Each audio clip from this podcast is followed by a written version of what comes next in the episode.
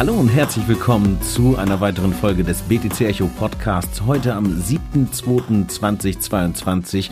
Mein Name ist Jan-Heinrich Meuer. Bei mir ist BTC Echo Marktexperte Stefan Lübeck und damit starten wir in das äh, zweite Marktupdate in diesem Monat. Bevor es losgeht, allerdings noch eine kleine Bekanntmachung. Es wird unsere letzte Folge auf diesem Podcast-Kanal sein. Ich habe es ja schon ein paar Mal angemerkt, aber jetzt machen wir tatsächlich ernst und ab der kommenden Woche, also ab dem naja, 7 plus 7, dem wahrscheinlich dann 14.2. starten wir auf einem neuen Kanal und zwar unter dem Namen BTC Echo Invest. Also ruhig einfach schon mal schauen, wir richten den im Laufe dieser Woche ein, BTC Echo Invest direkt schon mal abonnieren. Und wo ich über Abonnieren spreche, vielen lieben Dank für das ganze Feedback, das wir via Mail erhalten haben und auch für die Bewertungen auf Apple und Spotify. Solltet ihr jetzt noch keine Bewertung abgegeben haben, super guter Zeitpunkt, da einmal raufzuschauen und ähm, ein Sternchen dazulassen oder vielleicht auch kein Sternchen dazulassen. Macht, was ihr für richtig haltet. Und Stefan, ich würde sagen, nach der ganzen Vorrede starten wir jetzt direkt rein mit einem Blick auf den traditionellen Markt, denn in der vergangenen Woche sind ganz spannende Zahlen gekommen. Schieß mal los. Ja, erstmal hallo ihr Lieben. Hallo Jan. Ähm, starten wir mal direkt durch und gucken uns an, was in der letzten Woche so los war. Wir hatten ja letzte Woche auch drüber gesprochen, dass nach den äh, fulminanten Apple-Zahlen in der Vorwoche diese Woche dann weitere Schwergewichte irgendwie auf uns warteten mit Quartalzahlen. Das startete eigentlich ja eher holprig los, will ich das mal nennen. Und zwar PayPal ging, äh, machte den Anfang am 2. Februar, beziehungsweise 1. Februar nachbörslich kam mit extrem schlechten Zahlen daher und hat ja aktuell ja vermehrt mit Konkurrenz zu kämpfen. Also es gibt ja mittlerweile, ich weiß nicht, ob ihr kennt, vielleicht Aiden, das ist äh, ein holländisches äh, ja, Zahlungsdienstleister, der im Grunde genommen die gleiche Abwicklung macht wie PayPal auch. Und PayPal kämpft gleichsam mit dem Problem, dass eBay, ein langjähriger Hauptpartner und im Grunde Haupteinnahmequelle für PayPal, ja, seinen eigenen Zahlungsdienstleister implementiert hat und dementsprechend sukzessive Leute, weniger Käufer bei ähm, eBay selber dann auch PayPal nutzen. Ja, warum ist PayPal für uns relevant? PayPal hatte ja im letzten Jahr auch ein, für Amerika zunächst ein Wallet implementiert in ihre bestehende App, dass jetzt auch User Kryptowährungen bei PayPal kaufen und verkaufen können. Ähm, damit war tatsächlich, las man im Quartalsbericht, PayPal sehr zufrieden, also es ist für gut angelaufen und wurde auch von den Kunden gut angenommen. Nichtsdestotrotz, äh, ja, der zunehmende Wettbewerb in dem Sektor hat tatsächlich dafür geführt, dass äh, PayPal deutlich abgestraft wurde ähm, direkt nachbörslich nach den Zahlen um 25, mehr als 25 Prozent gen Süden rauschte und jetzt tatsächlich vom Allzeithoch äh, unglaubliche über 60 Prozent abgegeben hat. Also wir haben in den letzten neun Monaten seit dem Allzeithoch Ende Juli 2021 ja knapp über 60 Prozent im Wert verloren. Das sind natürlich bittere Zahlen, lässt aber vielleicht auch so ein bisschen gerade bei mir als Krypto-Enthusiast darauf hoffen, dass die Dezentralisierung im Zahlungsverkehr manchen Leuten da draußen vielleicht doch noch gelegen ist. Wahrscheinlich hat das aber keinen Einfluss auf die Zahlen genommen. Ein weiteres Unternehmen aus diesem traditionellen oder technologiebezogenen Markt, Facebook, aka jetzt ja Meta, ähm, hat sich ähnlich schlecht entwickelt und auch die sind ja eigentlich ein bisschen in den Crypto-Space vorgedrungen. Klar, haben jetzt erstmal das eigene Krypto-Projekt mit Diem, äh, ehemals Libra, an den Nagel gehängt und ähm, ja, aber den ganzen Metaverse-Bereich, deshalb ja auch die Umbenennung in Meta, äh, schon irgendwie stark äh, ja, vorangetrieben und somit auf der Agenda. Also eigentlich innovative Ansätze dort, auch mit hohem Investmentvolumen in diesen innovativen Bereich. Und trotzdem jetzt aber die letzten Zahlen, die rausgekommen sind, eher äh, nicht so nicht so gut gelaufen. Was ist da passiert? Ja, also ich sag mal, Facebook befindet sich im Grunde seit einer ganzen Weile in der Transformation und kämpfen eigentlich sukzessive damit, dass gerade jüngere User äh, ja, sich vermehrt von Facebook abwenden, beziehungsweise die oftmals nicht mal mehr Facebook generell genutzt haben und ähm, ja, vor einer Weile mehr oder weniger noch Instagram so die der Platzhirsch war, ist es auch weiterhin, aber mit TikTok äh, kennt, denke ich mal, jeder, ist in den letzten ja, anderthalb, zwei Jahren in großer Konkurrenz hinzugekommen, hat Mark Zuckerberg selber dann ähm, ja, im Nachgang seiner Quartalszahlen äh, dann auch zugegeben, dass er meinte, dass der, der Space da im Grunde bei den sozialen Medien zunehm, zunehmend härter wird. Und er hat im Grunde genommen seine Aktionäre darauf vorbereitet, dass diese Transformation von diesem klassischen Social Media Ding in Richtung Metaverse und dieses sozusagen in dieses Digitale zu überführen, dass das noch mehrere Jahre den Kurs mitunter belasten könnte und dafür enorme finanzielle Anstrengungen auch seitens Facebook nötig werden, um im Grunde genommen diese Metaverse-Geschichte, Horizon ist deren eigenes Metaverse, sukzessive weiter zu entwickeln und gerade Peripherie zu entwickeln, wie VR-Brillen, Force-Feedback-Handschuhe, Force-Feedback-Anzüge im Grunde genommen was ja momentan enorme Entwicklungskosten nach sich zieht und eine der ja, Tochterfirmen von Facebook faktisch in 2021 insgesamt wohl roundabout 10 Milliarden an Schulden eingefahren hat. Demgegenüber stehen irgendwie Verkäufe von VR-Brillen von ungefähr 500 Millionen Dollar. Also sprich, man sieht die riesige Diskrepanz und das, was im Grunde ja, Herr Zuckerberg gerade macht, ist enorm Geld in die Hand nehmen, um sich dort zu positionieren. Sozusagen, er setzt auch ziemlich viel auf eine Karte und setzt darauf, dass das Metaverse sich durchsetzt und dass dort dann Facebook wieder eine tragende Rolle spielen wird. Wobei es natürlich ein bisschen ungerecht ist, sage ich mal, jetzt die äh, Brillenverkäufe mit dem äh, gegenzurechnen, was an Invest ins Metaverse geht, ne, weil es da wirklich nur um die Hardware geht und Facebook ja dafür bekannt ist, eher User-Daten äh, zu monetarisieren in Form von Werbeeinblendungen und Co. Da ist mit Sicherheit in Zukunft ein starkes Potenzial, aber bevor wir jetzt äh, uns an, an Facebook weiter abarbeiten, auch wenn ich das äh, gerne wollen würde, lass uns noch einmal auf den letzten Player schauen, nämlich Amazon und vielleicht, falls ihr ihr euch zu Hause gerade fragt, warum reden die jetzt über Facebook, PayPal und Amazon und Co. Selbstverständlich nur, weil diese Unternehmen aufgrund ihrer äh, ja, Marktentwicklung oder börslichen Entwicklung Einfluss auch auf den Kryptospace nehmen. Aber bevor wir zu den Kryptos kommen, was natürlich eigentlich unser Hauptthema ist, einmal noch kurz Amazon, denn Quartalszahlen von diesen Unternehmen sind einfach wichtig für den gesamten Markt. Ja, Amazon ist im Grunde genommen das zweite Unternehmen neben Apple in der Vorwoche, die ja, für eine Überraschung gesorgt haben, will ich mal so sagen. Tatsächlich müssen diese Zahlen, ich will auch nur kurz darauf eingehen, sehr heterogen betrachtet werden. Meiner Meinung nach sind die, die Zahlen, wie sie rausgekommen sind, waren gut, aber primär war es ein, ein Einmaleffekt von einem, ja, einer Position, die sie bei Rivian, das ist ein, ein Startup aus Amerika, die im Grunde genommen Tesla-Konkurrent werden wollen, äh, ja dort äh, als ja, Investor im Grunde genommen tätig waren und die hatten letztes Jahr ähm, einen Börsengang, ein IPO an der Nasdaq und haben dort ordentlich Kohle eingesammelt und dementsprechend hat Apple als äh, Apple Amazon als Halter insgesamt 11,8 Milliarden Gewinn Einmaleffekt durch den Verkauf von Aktien generieren können. Und dieser 11,8 Milliarden wurden im Grunde genommen in dieses Quartalsergebnis mit eingeflochten und dadurch hatte Apple, ähm, Amazon dann 17,2 Milliarden Quartalsgewinn. Äh, wenn man dann aber mal die Zahlen genauer anguckt, ist es tatsächlich so, dass die Umsatz wie auch Gewinne, die erwartet waren von den Analysten, tatsächlich äh, ja nicht überboten wurden, sondern tatsächlich deutlich schlechter ausgefallen sind. Ähm, nichtsdestotrotz hat die Börse diese ersten Zahlen ähm, vom Letz in der letzten Woche dazu genommen, um einfach im Grunde genommen absoluten Turnaround zu machen und äh, ähm, Amazon als Schwergewicht im Nasdaq hat den ganzen Nasdaq gen Norden gezogen am Donnerstagabend und hat eigentlich auch dafür gesorgt, dass dann Bitcoin äh, ausgebrochen ist und äh, ja im Grunde genommen seine Rallye am Donnerstag äh, startete und die ja bis aktuell im Grunde genommen heute dann fortgeführt hat. Sprich, ähm, Amazon hat Stück weit tatsächlich, obwohl es jetzt kein Krypto-Unternehmen in dem Sinne ist, ähm, als dennoch als Technologieschwergewicht dafür gesorgt, dass auch ja, der Crypto-Space ein Stück weit sich zusammen mit dem Nasdaq erholt hat gen Norden.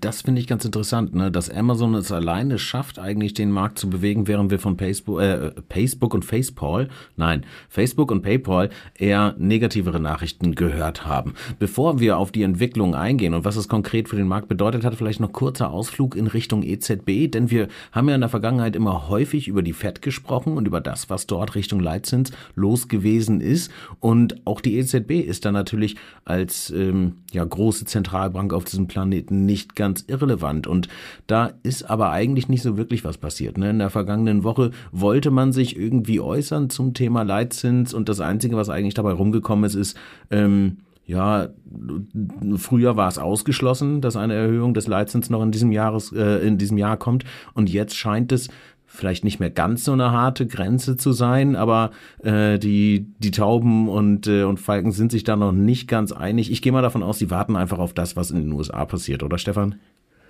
Äh, ja, also vorerst sieht es tatsächlich, man muss auch immer gucken, diese sozusagen Zinsanhebungen gehen ja auch immer damit einher, wie stark sich eine Wirtschaft erholt. In Amerika sehen wir tatsächlich, dass die Wirtschaftsdaten deutlich stärker sind als in Europa.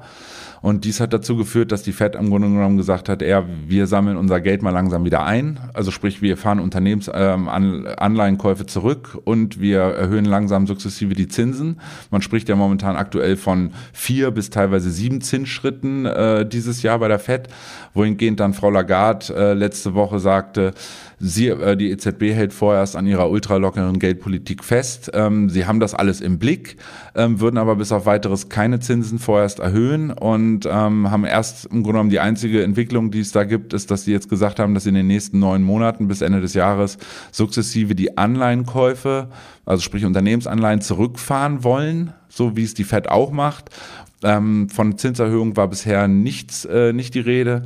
Ähm, gleichsam hat Frau Lagarde aber dann zugeben müssen, dass sie ja im Grunde genommen die Inflationsentwicklung unterschätzt hat in der Eurozone und sie weiterhin damit äh, rechnen oder besorgt sind darüber, über die hohe Inflation, die wir hier weiterhin hier in Europa haben die in den USA aber auch nochmal eine Spur höher ist. Ne? Also kann ich schon, schon verstehen und nachvollziehen, dass die äh, USA oder die Fed da wahrscheinlich jetzt mehr schneller oder eher auf die Bremse äh, tritt und äh, die EZB dann noch so ein kleines bisschen abwartet und äh, vielleicht darauf hofft, dass sie, dass sie ein bisschen Zeit schinden können, äh, bevor die Zahlen da irgendwie anziehen. Aber apropos angezogene Zahlen und damit kommen wir dann jetzt endlich zum Kryptomarkt. Die Gesamtmarktkapitalisierung ist von 1,68 Billionen auf nun wieder ja knappe zwei mit 1,9 gestiegen. Das sind bummelig 18 Prozent. Stefan, wie viel ähm, ja wie viel äh, Macht, sage ich mal, äh, würdest du jetzt den Entwicklungen bei äh, Amazon, License und Co irgendwie dort unterstellen? Also dass, dass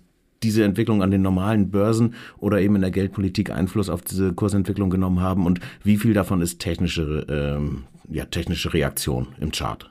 Ähm, das ist tatsächlich eine gute Frage, Jan. Also ich würde sagen, dass, wie du schon sagst, es ist ein bisschen was von beidem. Also zum einen haben wir halt tatsächlich bei Bitcoin dann gesehen, dass die 33.000 gehalten haben. Wir haben da erstmal eine Erholung gesehen. Wir sind jetzt auch im Grunde genommen in diesem wichtigen Widerstandsbereich, an der Oberkante des wichtigen Widerstandsbereichs äh, bei 42.400, äh, 42.400 bei Bitcoin aktuell angekommen. Und diese Entwicklung, dass Bitcoin sich sukzessive stabilisieren konnte und dann im Zuge von ja, dem Turnaround und dem massiven Anstieg bei Amazon profitieren konnte, ähm, ist das, glaube ich, im, quasi ein Zusammenspiel aus technischer Gegenbewegung plus wir sind im Schlepptau der klassischen Märkte. Und ähm, gleichsam wird natürlich diese Inflationsproblematik, die wir uns ja, die wir ja weiterhin weltweit haben, sollte, und davon gehen wir ja auch als Kryptoianer die ganze Zeit davon aus, dass wir im Grunde genommen diese massive Geldvermehrung der Notenbanken im System zwangsläufig dazu führt, dass irgendwie rare Gute, also diese Scarcity äh, gerade von Bitcoin irgendwie mal sich perspektivisch auswirkt und dann auch Bitcoin und hoffentlich dann auch viel mehr der Altcoins und der Altcoin-Markt dadurch dann mit hochgezogen wird. Weil wenn man nun mal so kleiner Fact, man muss mal überlegen, 50 Prozent aller jemals gedruckten, ausgegebenen US-Dollar zum Beispiel wurden in den letzten zwei Jahren gedrückt. Also von jemals ausgegebenen US-Dollar. Das ist eine, eine Zahl, die eigentlich ja, das kann man im Grunde genommen als normaler, ich, ich persönlich kann selber kaum greifen eigentlich, wie viel Geld dort in, ins System gepumpt wurde. Und das muss eigentlich zwangsläufig dann auch mal dazu führen, dass, ja, sag ich mal, Güter, die rar sind, dann ein Stück weit auch äh, höher bewertet werden oder teurer werden und dahingehend Bitcoin auch wieder zulegen sollte. Das heißt, dann ja wahrscheinlich auch nochmal mehr zulegen sollte, als wir es im Alltime high gesehen haben. Aktuell ähm, haben wir jetzt in den letzten sieben Tagen gut 12 Prozent plus gemacht beim Bitcoin. Er liegt bei einer Dominanz von 41 Prozent. Und ich habe mich gerade gefragt, Stefan, ob wir vielleicht in unsere Gesamtmarktbetrachtung auch nochmal Gold mit aufnehmen sollten. Denn ja, es ist natürlich immer ein ganz guter Indikator, sage ich mal, zu Geld, Geldmengenausweitung. Und Gold hat ja auch über die Zeit einen sehr guten Track Record irgendwie irgendwie entwickelt. Aber ähm, Bevor wir das tun, gucken wir uns einmal die Flop-Coins an, äh, die wir in den letzten sieben Tagen gesehen haben. Und entgegen unserer normalen Herangehensweise würde ich sagen, wir starten dieses Mal nicht mit den Tops, sondern mit den Flops. Und da sehen wir eigentlich, wie sollte es auch anders sein, ähm, aufgrund der Bewegung am Markt, ähm, im Grunde nur Stable Coins. Und da möchte ich noch eine kurze Anmerkung machen zu dem Magic Internet Money Coin, den wir in der vergangenen Folge einigermaßen umfassend beschrieben haben.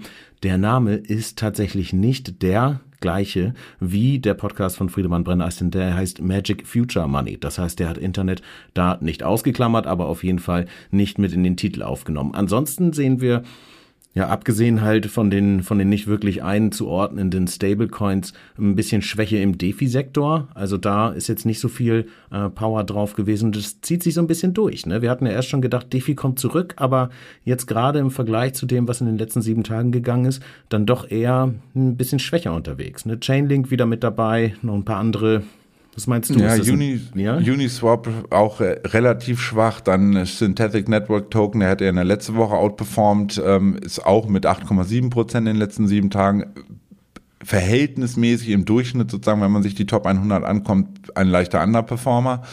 Ähm, ich meine, wir haben ja auch jetzt im aktuellen Krypto-Kompass, der gerade rausgekommen ist, das Thema DeFi wieder verstärkt aufgegriffen. Und man sieht, auch die Regulatorik ist im Grunde genommen weiterhin eine Problematik, die, die da so ein bisschen über diesem ganzen Sektor schwebt, weil wir kamen ja auch letzte Woche aus ähm, den USA wieder Nachrichten. In den letzten 14 Tagen vermehrt, dass sie gesagt haben, sie müssen sich dieser DeFi-Problematik annehmen, sie wollen das irgendwie stärker reglementieren.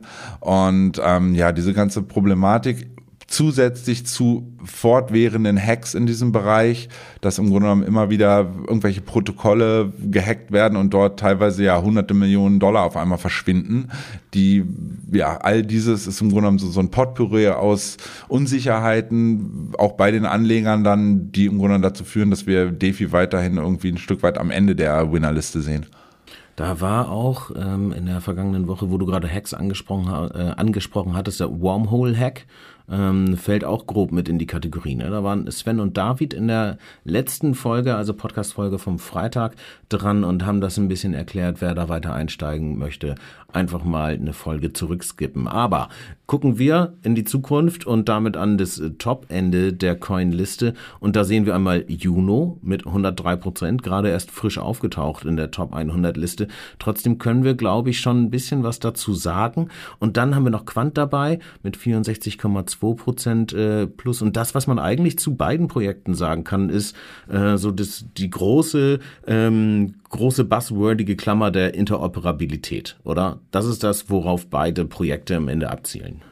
Genau. Also es im Grunde genommen geht in die gleiche Richtung, die wir in den letzten Monaten vermehrt gesehen haben. Bei Polkadot sehen wir jetzt eine Chain, diese Multi-Chain-Ansatz haben. Und das ist ja auch das, was immer viele bemängeln im Grunde genommen. Wie kriege ich denn meine, ja, mein Asset von, sag ich mal, Blockchain A auf Blockchain B?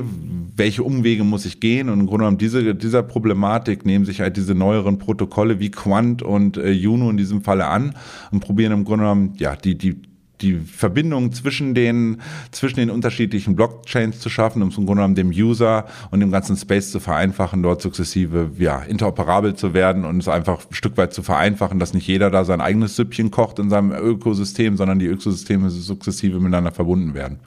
Wobei ich da ganz klar sagen muss, ich glaube, für ein Investment wäre mir, äh, wären mir Juno und Quanta jetzt aktuell, aber da bin ich vielleicht ein bisschen, äh, bisschen zu konservativ, noch ein bisschen zu heikel, weil ich so gar nicht weiß, ähm, wie es äh, sich da weiterentwickelt. Da äh, bleibe ich wahrscheinlich eher irgendwie bei, in Anführungszeichen, bewährten Lösungen. Ne?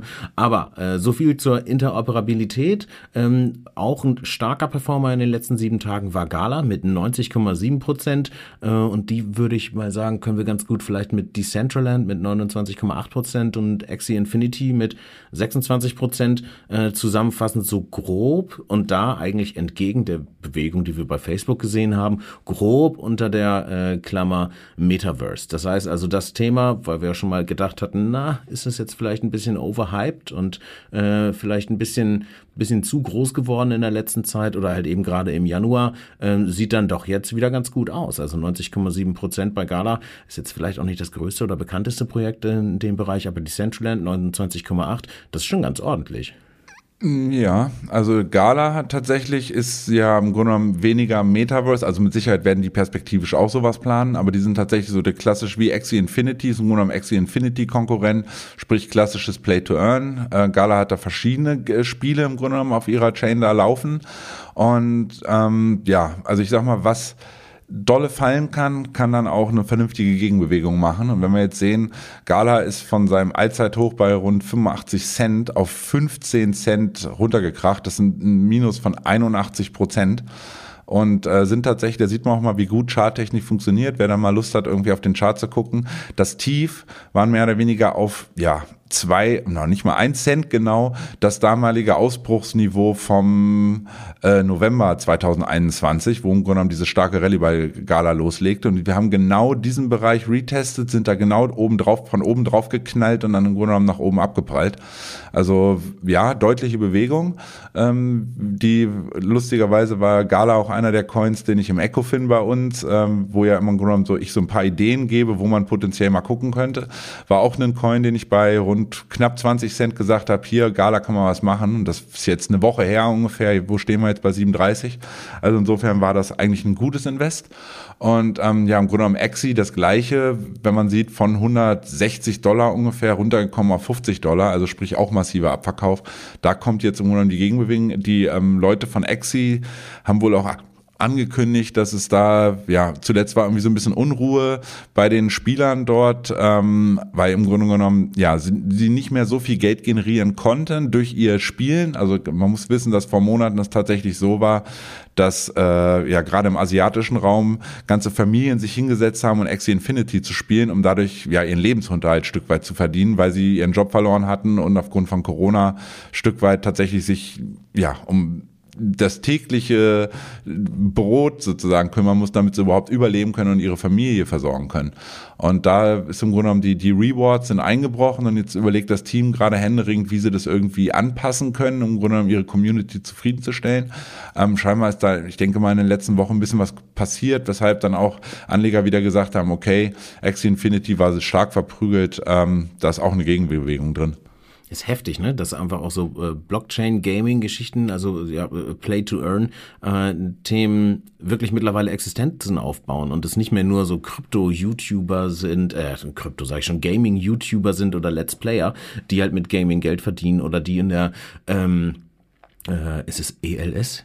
Äh, Electronics, nee, nee, ESL, Electronic genau. Sports genau. League, ne, äh, da ihr Geld verdient, sondern dass man halt auch äh, von zu Hause aus mit ähm, ja wahrscheinlich überschaubarem, überschaubarerem Skillset im Gaming äh, Geld verdienen kann. Okay, Geld verdient haben auch noch, denke ich, ein paar Leute, die in äh, die die Volatilität von Shiba Inu äh, geschickt ausgenutzt haben und die wollen auch so ein bisschen weiter in den Bereichen. Als ich die Entwicklung da im Chart gesehen habe, dachte ich, ja, da hat bestimmt irgendwie Elon Musk wieder was getwittert hat. Und hat er wahrscheinlich auch. Aber der Grund jetzt für die Entwicklung bei Shiba könnte tatsächlich ein, ein anderer sein. Ne? Also Stichwort äh, Shibarium. Genau, also die haben da im Grunde genommen die Community, Shiba Inu probiert ja immer, weil die so extrem community-driven sind, das ganze Projekt, probieren die ja immer neue Sachen, also sie hatten ja unlängst mal, dann hatten sie einen NFT-Marketplace installiert, dann hatten sie im Grunde genommen, sie probieren immer sukzessive Trends, die aktuell irgendwie relevant sind oder die Community interessant finden, ähm, dann auch umzusetzen in ihrem, ich nenne es mal Shiba-Ökosystem. Und der neueste Gig ist im Grunde genommen Shibarium. Im Grunde genommen auf Basis dessen sie das ermöglichen wollen, zukünftig auch äh, Play-to-Earn-Games auf Shiba Inu im Grunde genommen zu ermöglichen. Stefan Schieber ist ja irgendwie so ein bisschen, äh, man kann das, ich sag mal, mit äh, geteilter Meinung irgendwie betrachten. Meine Meinung zu Schieber und sämtlichen anderen Coins, die so in dieses Meme-Coin-Spektrum fallen, ist relativ klar. Ich glaube, das ist äh, schnelle Geldmache, da geht's hoch und runter und äh, wird noch mehr, äh, gibt gibt's noch mehr Shakeouts als am normalen Markt irgendwie. Wie schätzt du Schieber ein? Also jetzt mal so bei, Butter bei die Fische. Ist das einfach der größte Unfug, den wir bis jetzt gesehen haben? Oder meinst du, dass diese ganzen Anstrengungen ähm, zur Weiterentwicklung dieses Ökosystems auf irgendeiner substanziellen Basis tatsächlich aufbauen? Werden wir von Shiba in einem halben Jahr oder in einem Jahr noch was vorhören? Also passiert da ein richtiger Use Case? Ähm, wird das was? Oder meinst du, ähm, das ist einfach nur Hype und Wellenreiterei? Ähm, tatsächlich ist ja immer so, ein Projekt ist so stark wie seine Community. Und ähm, die Community dort ist stark. Und wenn man, ja, ich sag mal, ich habe vergleiche Shiva tatsächlich immer so ein bisschen wie mit einer Sekte.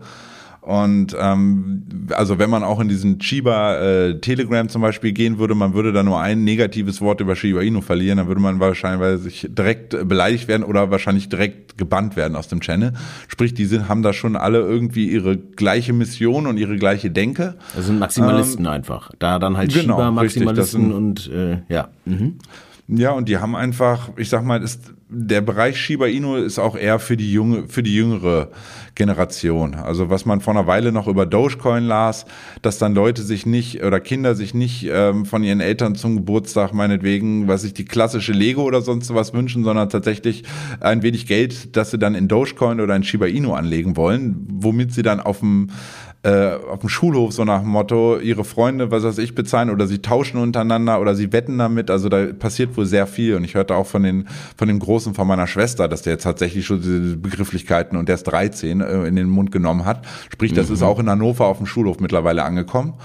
Und da sieht man eigentlich, ja, solange die Community sozusagen dieses Projekt huldigt, sag ich mal ein Stück weit, muss man da schon fast sagen, und die Shiba Inu-Entwickler tatsächlich auch ja immer, immer neue Produkte rausbringen, um ihre Community bei der Stange zu halten und die Community dieses gut findet, ähm, kann ich mir sehr wohl vorstellen, dass Shiba uns erhalten bleibt, auch gerade im Grunde genommen neben Dogecoin als ersten richtigen Meme-Coin. Das ist ja meist so wie bei Axis Infinity eigentlich auch das erste Projekt in einem jeweiligen Sektor Sektor ist dann immer der Platzhirsch und ähm, ja, solange dort in, ähm, Entwicklung, um, stetige Entwicklung vorhanden ist, ähm, wird hat dieser auch, dieser Coin in diesem Fall Shiba Inu auch, denke ich mal, seine Daseinsberechtigung. Ob man das nun gut findet oder nicht, ähm, sei mal dahergestellt. Ob das, ähm, sagen wir mal, okay ist oder sinnhaft ist, dass ein Coin wie Shiba Inu mittlerweile wieder was, jetzt ist er, glaube ich, wieder auf Platz 12 oder so vorgerückt äh, von den Top 100 mit einer Marktkapitalisierung von aktuell 15 Milliarden. Äh, ja, muss man, muss man wissen, ist es, könnte es das wirklich wert sein? Oder also ja, es ist sehr gespalten sozusagen. Wenn man wahrscheinlich fünf Leute fragt aus dem Crypto-Space, wird man mindestens vier unterschiedliche Antworten finden, Kritik wie auch Positives. Äh, für mich ist das langfristig nichts, aber die, äh, um das mal abzuschließen, die Shiba Inu äh, Hodler sind es auch mehrheitlich, sind tatsächlich Menschen, die darauf setzen, dass ja Shiba Inu irgendwann mal äh, ja eine tatsächliche Art Zahlungs- oder eine Währung wird, mit der man dann bezahlen kann. Und viele, nicht wenige setzen darauf, dass ja Shiba Inu vielleicht mal irgendwann gen 0,1 Dollar oder glatt 1 Dollar laufen könnte, äh, was realistisch gesehen natürlich dann bedeuten würde, dass Shiba Inu im Marktwert mehr wert wäre als Bitcoin selbst. Das das wäre eine heftige Wertentwicklung. Ich finde aber diese Perspektive, die du gerade so hochgeworfen hast auf Shiba eigentlich ganz interessant und lässt es für mich auch nochmal so ein bisschen in einem anderen ähm, äh, Licht erscheinen. Ne? Auf der, äh, also könnte so ein bisschen das, das, das TikTok von Krypto sein, ja. Also eher halt die, die jüngere Generation, ähm, vielleicht was, was ähm, an manchen so ein, so ein Stück weit vorbeigeht, ähm, womit ich mich jetzt, glaube ich, dazu geäutet habe, TikTok nicht zu verwenden. Aber das nur so am, am Rande. Also ja, interessant. Ne? Gleichzeitig muss man aber natürlich auch sehen, okay, äh, wie lange hält so ein Trend dann an und wann fliegt einem das um die Ohren? Und ähm, Zcash, also darauf komme ich jetzt mal und ohne eine äh, geschickte Überleitung zu haben, glaube ich, hat sich so ein bisschen dem Downtrend der Privacy Coins äh, entsagt und ist mit 33,9 Prozent nach oben gegangen. Das fand ich ganz beeindruckend, weil eigentlich diese ganzen Privacy Coins eher hart unter Regulierungen gelitten haben und vor allem auch mit Delistings zu kämpfen hatten, weil die Regulatoren einfach gesagt haben, Leute, wenn wir nicht nachvollziehen können, woher hier irgendwelche Coins kommen ähm, und äh, dem User nicht klar zugeordnet werden können, also die, die Nachweispflicht sozusagen des Users, ne, woher kommen meine Funds, ähm, das ist halt mit Privacy Coins irgendwie nicht so richtig zu gewährleisten und ähm, ja, hätte ich nicht gedacht, dass die sich nochmal so aus der äh, Deckung wagen und da wieder nach oben gehen. Aber äh, ich weiß nicht, willst du zum Thema Privacy was sagen? Oder? Nö, es ist eigentlich nur interessant, wenn ich mich, gucke mir jetzt gerade mal schnell, wo du das sagst, den Zcash ähm, vom letzten Jahr an. Und eigentlich kann man sagen, man, also retrospektiv ist es immer leicht, aber es sieht aktuell aus, dass 100 Dollar ist ein Kauf bei Zcash und um die 300 Dollar ist ein Verkauf. Also die hatten im, im April, Mai 2021 ihr Hoch, das Jahreshoch bei 320 Dollar roundabout, sind dann abgestürzt, wirklich brachial auf im Tief auf 86 Dollar, nur äh, ja, zwei Monate später war das. Und im Grunde genommen sind dann in so eine Seitwärtsphase übergegangen, haben dann tatsächlich im November, als ähm, auch bei Bitcoin, ähm, das Allzeithoch da war am 27. November, hatten die auch wieder einen Hoch produziert im Bereich der 300 waren, wurden dann wieder brachial abverkauft, wieder runter auf 89 und sind, haben jetzt im Grunde genommen wieder eine Gegenbewegung gemacht, stehen aktuell bei äh, 124 Dollar. Also sprich, der Coin wird scheinbar getradet. Vermutlich gibt es mhm. auch größere ähm, Investoren oder beziehungsweise Halter von äh, Sieg äh, Cash Coins, die ja ein Stück weit nicht wollen, dass ihr Coin weiter runterfällt und im Bereich der 100 Dollar immer bereit sind, den Kurs zu stabilisieren. Also tatsächlich habe ich Zcash nicht häufig getradet, aber wo ich jetzt den Chart mal so sehe, werde ich mir den tatsächlich mal genauer auf die Watchlist legen, weil die Bewegungen eigentlich so, was ich jetzt auf den ersten Blick sehe, ganz, ganz tradable aussehen. Aber wie du immer sagst, ne, wenn mehrere Leute es verstehen und alles erwarten, dass es so kommt, dann läuft es halt vielleicht auf einmal anders. Das heißt, ähm, das, was die ganze Zeit bei Zcash passiert ist, also so wie es gerade von dir jetzt klang, eine relativ berechenbare Range, ähm, könnte natürlich dadurch dann aufgebrochen werden. Aber äh, mal schauen, wie viel Einfluss dieser Podcast im deutschen Markt dann tatsächlich nimmt auf die äh, Entwicklung von Zcash und ob wir jetzt damit mit dieser Folge heute und hier am 7.2. die ähm, äh, die Muster von Zcash zerstört haben. Wenn wir das geschafft haben, Hut ab. Oder halt, ähm, ja, so, so ein bisschen Zweifel an dem äh, Gesamtvolumen, das bei Zcash getradet wird. Aber ähm, ich glaube, Stefan, damit sind wir durch, oder? In den äh, Top-Flop-Coins. Das Einzige, was man jetzt noch sagen könnte, wäre, dass äh, Osmosis als DEX irgendwie doch ganz gut performt hat im Vergleich zum Rest irgendwie im DeFi. Nier war auch wieder ganz gut unterwegs und äh, Ripple hier mit XRP hat sich auch einigermaßen zurückgemeldet. Aber ähm, ich glaube, das soll soweit gewesen sein. Außer du kennst jetzt gerade noch zu, äh, zu einem von den dreien irgendwie krasse News. Ähm, nicht wirklich. Also ich glaube, Ripple ist auch eine technische Gegenbewegung.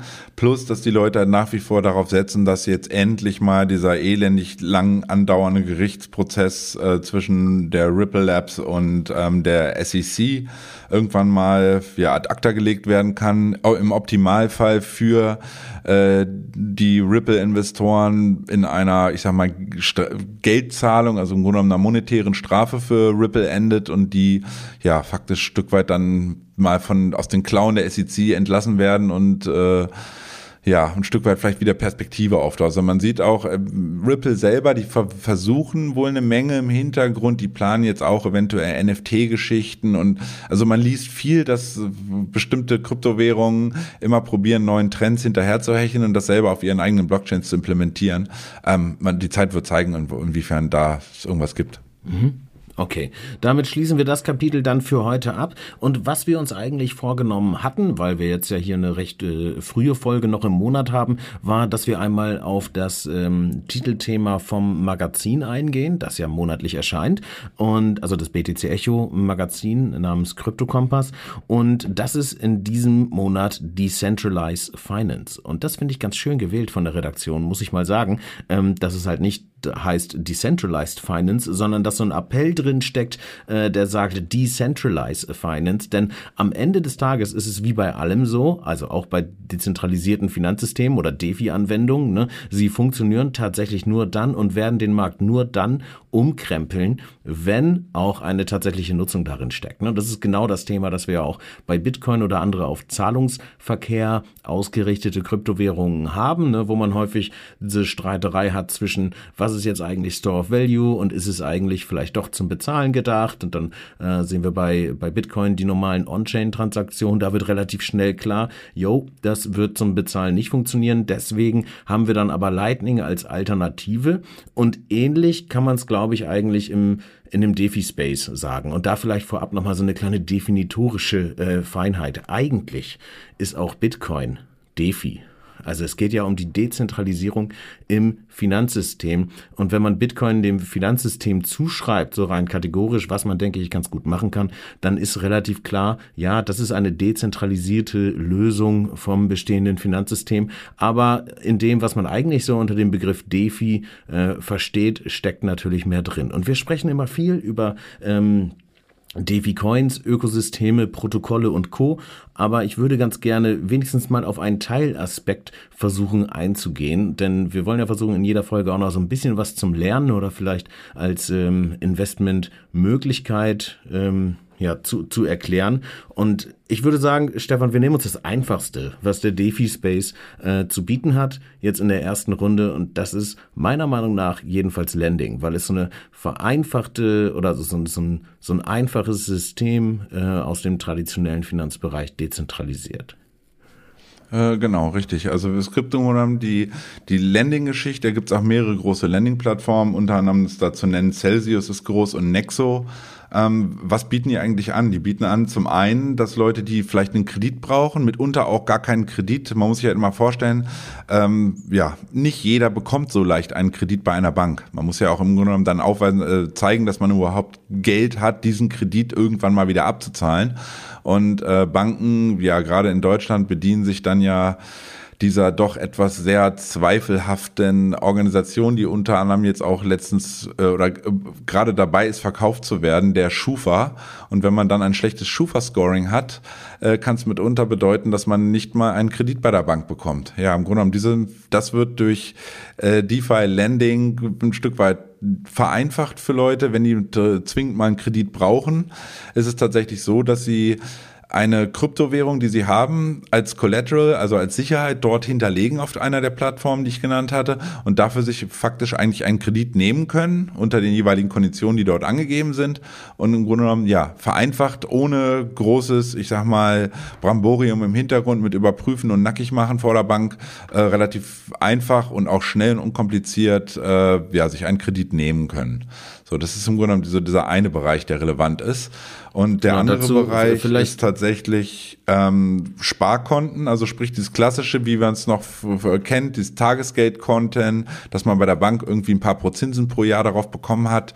Ähm, Ähnliches kann man im Defi-Sektor halt auch machen, dass man faktisch sein Geld äh, ja für einen gewissen Zeitraum ins ja, Staking kann man das nennen oder man, man bespart ins, sozusagen. Ins Landing gibt ja im Endeffekt. Ne? Also der Prozess, den du gerade zuvor besprochen hast, ist ja Borrow. Also ich äh, hinterlege quasi die Sicherheit und leihe mir dann was. Ne? Aber eben auch mit dem, äh, mit dem Landing, also dem Ausleihen auf der anderen Seite, ähm, gibt's halt die Möglichkeit, äh, Geld zu verdienen. Also eben Interest Rates äh, zu bekommen, wie man sie im Moment auf dem Sparkonto eben halt nicht kriegt. Ja, eindeutig. Also die Spar, äh, die Kryptowährung, wenn man die anlegt, wenn man teilweise, ich, man, es gibt auch ganz gute Übersichtsseiten, können wir auch sonst mal reinlinken für Leute, die sich dafür interessieren. Da sieht man auch so ein bisschen, wie sich das unterscheidet prozentual und wie viel man bekommen kann tatsächlich.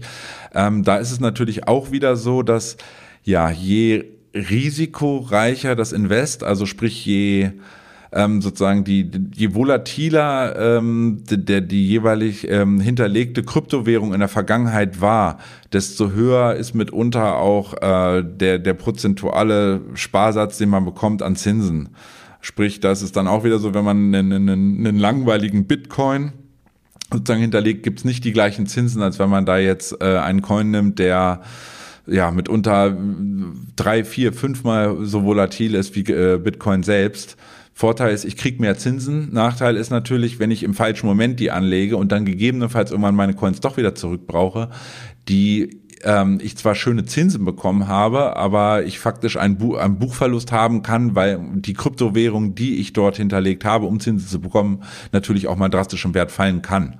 Insofern ähm, ist ein interessanter Aspekt, dieses Sparplan machen. Da muss man sich halt immer genau überlegen, welche Kryptowährung will man dort ähm, ja faktisch besparen ähm, und da ist es tatsächlich auch möglich, das ist eigentlich auch das Lustige, man kann tatsächlich Stablecoins besparen und kriegt dafür mitunter ordentliche Zinsen. Also man kann teilweise bei Nexo und auch ähm, Celsius, den großen Plattformen dort, hatte ich mal eben gerade schnell geguckt, da kann man tatsächlich maximal, wenn man die Voraussetzungen erfüllt, teilweise 10, 12, 14 Prozent an jährlichen Zinsen bekommt, darauf, dass man faktisch einen Stablecoin in Form von ähm, ja, USDT, oder ähm, USDC dort hinterlegt. Und wenn man jetzt mal vergleicht, was würde ich bekommen, würde ich meine US-Dollar in einer Bank anlegen. In Amerika sind, glaube ich, die Tagesgeldzinsen aufs Jahr hochgerechnet selbst in Amerika aktuell bei, ich weiß nicht, vielleicht ein Prozent. Also man sieht dann schon den, die massive Diskrepanz dort. Mhm. Du hast jetzt gerade vor allem Anbieter eigentlich angesprochen, bei denen sowas möglich ist, ne, mit, äh, mit dem Celsius äh, Network in Anführungszeichen. Aber ähm, das Ganze funktioniert natürlich auch auf Protokollebene, ne? sei es ähm, auf äh, Maker beispielsweise ist auch, glaube ich, für, für Stablecoin äh, Staking mit dem DAI äh, oder nee, ja, Lending, Borrowing, auf jeden Fall Interest Rates verdienen äh, eine gute Möglichkeit oder Anlaufstelle Compound könnte man noch nennen. Ähm, Aave wäre noch zu sagen. Und ich glaube, ähm, was ganz wichtig dabei ist, dass, äh, um es zu verstehen, welchen Impact das eigentlich haben kann. Natürlich aus Investorensicht, aber gleichzeitig auch nochmal aus ähm, ja, äh, gesamtgesellschaftlicher Sicht. Ne? Also wir bewegen uns damit ja nicht nur innerhalb von Landesgrenzen. Also ähnlich wie wir es jetzt hier haben, wenn wir einen Kredit aufnehmen wollen und wie du gesagt hast, dann natürlich mit der Schufa-Auskunft irgendwie uns auf den Weg machen äh, wollen oder müssen, bietet ähm, Decentralized Finance eigentlich die Möglichkeit, so etwas über die Grenzen hinaus zu tun und damit die Welt nochmal stärker zu vernetzen. Ne? Und es ist natürlich das eine, wenn ich durch einen Schufa-Eintrag limitiert bin, aber nochmal was ganz anderes, wenn ich überhaupt gar keinen richtigen Zugang zu den ähm, zu den Finanzmärkten habe, weil ich vielleicht in einem Teil der Welt lebe, der aus ähm, aus Profitsicht gesehen gar nicht interessant ist für Leuten, äh, für, für Leute, um mir Kredite zu geben. Ne? Das ist ähnlich eigentlich wie mit den Transaktionen im, äh, im Bereich Remittance. Also das kann dann super teuer werden für die Leute, die es nutzen wollen, die aber ja ohnehin schon wenig Geld haben. Und da finde ich diesen Ansatz eigentlich ganz spannend zu sagen, okay, man macht es halt ähm, mehr oder weniger permissionless und ähm, nutzbar halt auch für, äh, für Leute, die sonst vielleicht nichts ähm, ja, oder, oder keinen Zugang zum Finanzsystem, außer eben halt einen Internetzugang ähm, haben. Ja. Aber vielleicht soll uns das als erster Einstieg in den Bereich äh, DeFi genügen. Ich würde sagen, im dann neuen äh, Podcast-Format BTC Echo Invest gehen wir da nochmal äh, ein bisschen spezifischer drauf ein. Und für alle, die jetzt gerade sagen, Mensch, äh, DeFi, das brennt mir aber unter den Nägeln, möchte ich mich gerne weiter mit auseinandersetzen und auch die anderen Aspekte ähm, wie Liquidity Mining, Yield Farming, Staking und Co. ein bisschen besser kennenlernen, dann kann ich nur sagen, äh, besorgt euch einfach unser BTC Echo Magazin, den Krypto-Kompass. Stefan, mit Blick auf die Uhr, 41 Minuten, 30 Sekunden. Wir sind auf jeden Fall ein bisschen kürzer als beim letzten Mal. Da haben wir die Stunde geknackt. Und auch da, liebe Leute, nochmal vielen Dank fürs Zuhören und Durchhalten. Und auch das Feedback, das wir bekommen haben, war da ja durchaus positiv. Also Leute fanden es anscheinend immer noch spannend, ähm, mit uns zu sprechen, obwohl wir damals oder uns zuzuhören, obwohl wir sogar bei Energiepreisen in Deutschland angekommen sind und ja super weit abschweiften. Ähm, das machen wir heute nicht mehr, oder? Nö, wir können ja mal zum Wochenanfang die Leute auch nicht überfahren. Und einfach jetzt haben wir mal einen guten Überblick gegeben, was eigentlich in den letzten, in den letzten sieben Tagen passiert ist. Und erstmal, wie ich in der letzten Woche schon meinte, wir, ja, wir beobachten und lassen uns nicht verrückt machen. Und ähm, jetzt können wir eigentlich, ich sag mal, dadurch, dass jetzt die wichtigen Quartalszahlen in Amerika raus sind, kriegen wir zumindest von dieser, dieser Earnings-Seite bei den Firmen, kriegen wir da jetzt potenziell erstmal keinen Gegenwind mehr in dem Sinne weil auch gerade die wichtigen Internetunternehmen bis auf Nvidia eigentlich alle jetzt Quartalszahlen gemeldet haben. Und insofern ein Stück weit vielleicht wieder in ruhigere Fahrwasser. Und da müssen wir einfach mal gucken, dass Bitcoin jetzt, wie gesagt, er hängt da in diesem Bereich zwischen, hat im Grunde genommen die erste Schwelle bei rund um 40.000 jetzt tatsächlich mit Dynamik genommen, schon mal sehr positiv. Und wenn er sich jetzt im Grunde genommen oberhalb der 40 stabilisiert in den nächsten Tagen, und auch der klassische Finanzmarkt nicht irgendwie meint, wieder wegbrechen zu müssen aufgrund von globalen Risiken. Weiterhin ist die Problematik um die Ukraine, die nicht genau gelöst ist. Dann haben wir auch momentan die ganze China-Olympische Spiele, wo sich dann der Putin und der Xi, der Xi getroffen haben und der Putin gesagt hat, was ihr da macht in Taiwan, das unterstützen wir ja. Also sprich zwei äh, ja, zwei Länder, die weltweit sehr relevant sind und dennoch irgendwelche, sagen wir mal, ja, ich nenne sie mal Despoten haben, die scheinbar aktuell meinen, wieder die, sagen wir mal, den, den, den Tisch etwas zu drehen, äh, den weltweiten und irgendwie zu gucken, dass sie sich in bestimmten Bereichen da wieder äh, stärker irgendwie festsetzen und dann meinen, Länder in Häkchen im schlimmsten Fall angreifen zu müssen.